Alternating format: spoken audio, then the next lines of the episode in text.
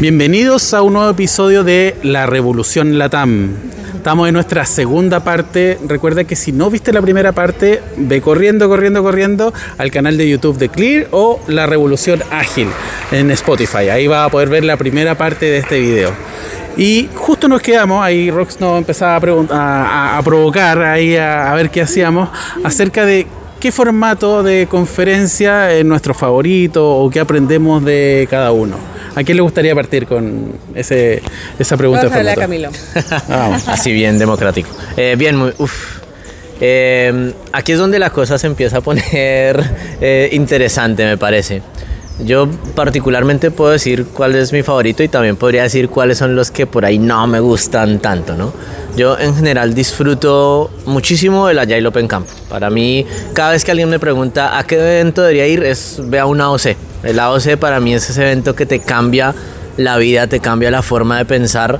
De hecho, es el evento donde conocí a Eti. Recuerdo que por allá en Bariloche 2017 que le tocó dormir incluso fuera ah, de la habitación, en un pasillo, sí. Hay, un montón de historias.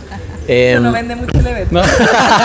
claro, sí, sí, sí. Hay que explicar el contexto. Hay razones que luego vayan a una OC para que descubran por qué, pero es un gran evento, eh, principalmente por las conexiones que logras generar con otras personas. Yo, mis mejores amigos los conocí en este tipo de eventos, personas que admiro, que a una OCE vos llegas y no importa que seas el gurú, no importa que seas una persona nueva, estamos siempre en un mismo nivel, en conversaciones profundas y creo que eso hace que sea muy valioso, es el lugar en el que más generas conexiones. Entonces creo que me voy con, con el AOC como, como mi favorito y mi evento menos favorito creo que diría que no es uno en específico, sino es cuando empiezan a irse los eventos ágiles hacia el lado oscuro, que es como empiezan a hacer formatos mucho más tradicionales con call for papers. Eh, yo prefiero mucho más la desconferencia y ojalá no, esto no implica para mí que sea solo un open space. Eh, me gusta que haya otro tipo de formatos, me gusta experimentar, pero que siempre esté pensado en las personas y que no sea como reinando siempre el proceso. Bueno, eso, no sé quién quiera seguir. Muy bien. Bueno, mm, coincido con todo lo que dices de la OC. Para no repetirlo, también ha sido momentos en mi vida que te replantea dónde estás llevando tu carrera, qué estás haciendo, tu carrera y tu vida. Y a mí me gustaría agregar que a mí sí me gusta de pronto Call for Papers, pero cuando, bueno, más que Call for Papers, la conferencia estructurada, cuando el equipo organizador se da la tarea y la responsabilidad de guiar a los speakers, acompañarles y tener una buena curaduría. Curaduría, no. Curatoría. Curatoría. Y tener una buena curatoría. ¿Por qué? Porque si vas a provocar ese espacio, eres el responsable de asegurarte que las conversaciones y lo que están contando sea de calidad y que tenga la gente un espacio para bajar la información, para reflexionar, etcétera, ¿no? Eh, si es más difícil que eso suceda, es la realidad, porque eh, la atención al detalle y la calidad pues, puede llegar a ser eh, opcional o dependiente de quién lo esté viendo, ¿no? Y, y eso a veces que es un riesgo que desde mi punto de vista los open space no tienen porque la gente lo hace con tanta pasión. El, espacio emerge que la magia sustituye cualquier super keynoter que, que, me, que me pudiera dar. Esa es como mi opinión. Muchas gracias, Rox. Yo voy a ser políticamente correcto. Ah, no. no, no, ser, incorrecto. Quiere que, quiere que sea incorrecto. Em, yo, yo, voy a marcar algo quizás de los dos, porque ambos me, me, atraen. Eh, hay años o momentos en que me atraen menos unos que otros. Eh, por ejemplo, vivir un open space que no me sació completamente me deja con eso de, uy, podría haber conferencia. Una conferencia que tiene temas demasiado estructurados, que no se cuidó lo que decía Rox, digo, mm, vámonos al Open Space. Eh, yo iría por eh, que ojalá el evento al que asista tenga coherencia. Es decir, si hay una mm. pregunta convocante, que las charlas que tenemos en un formato Open Space respondan a esa pregunta convocante. Si hay una conferencia, que exista esa preparación de las charlas, tanto de las personas que, que convocan, que arman el programa, justamente hoy lo hablaba con alguien más el tema de cómo balancear un programa en una conferencia. Puede que yo tenga distintos tracks y algo que yo vengo escuchando hace mucho tiempo, por ejemplo, que alguien piense en el mundo técnico en este tipo de conferencias. Ahora, si es que no está llegando esa audiencia, también a mí me está diciendo algo. A lo mejor no estamos haciendo esa invitación, a lo mejor no estamos, eh, ya partió para otro lado y existen y existirán eventos más enfocados en el mundo técnico. Pero me parece que la coherencia eh, cruza un poco el, mi favorito, por decirlo así, sin, sin irme ni para una OC que me gusta mucho, una conferencia eh, estructurada que también me gusta bastante. Algo que también hablábamos a propósito de esto es cuáles son los retos que tenemos, ¿no? Cuáles son los retos que tienen estos, estos eventos para o convocar o desconvocar también, que creo que, puede haber algo de eso, ¿no? Opa. Porque a lo mejor yo convoco, pero a lo mejor también desconvoco cosas que no quiero en, el evento. Eh, ¿Y cómo lo cuidamos? Eh, no sé si quisieran compartir un poco de, esos retos que ven para los eventos ágiles.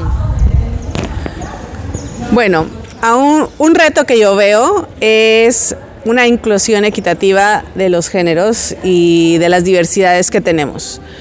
Eh, y que cuando se da esa inclusión, realmente sea como desde el respeto, porque hay veces que es nada más por tener la carita, pero ponerle solamente el título de agilidad en las mujeres. decir, pero decir, hablar solamente o el título de panel de mujeres sin saber de qué van a hablar, sigue siendo lo mismo, ¿no?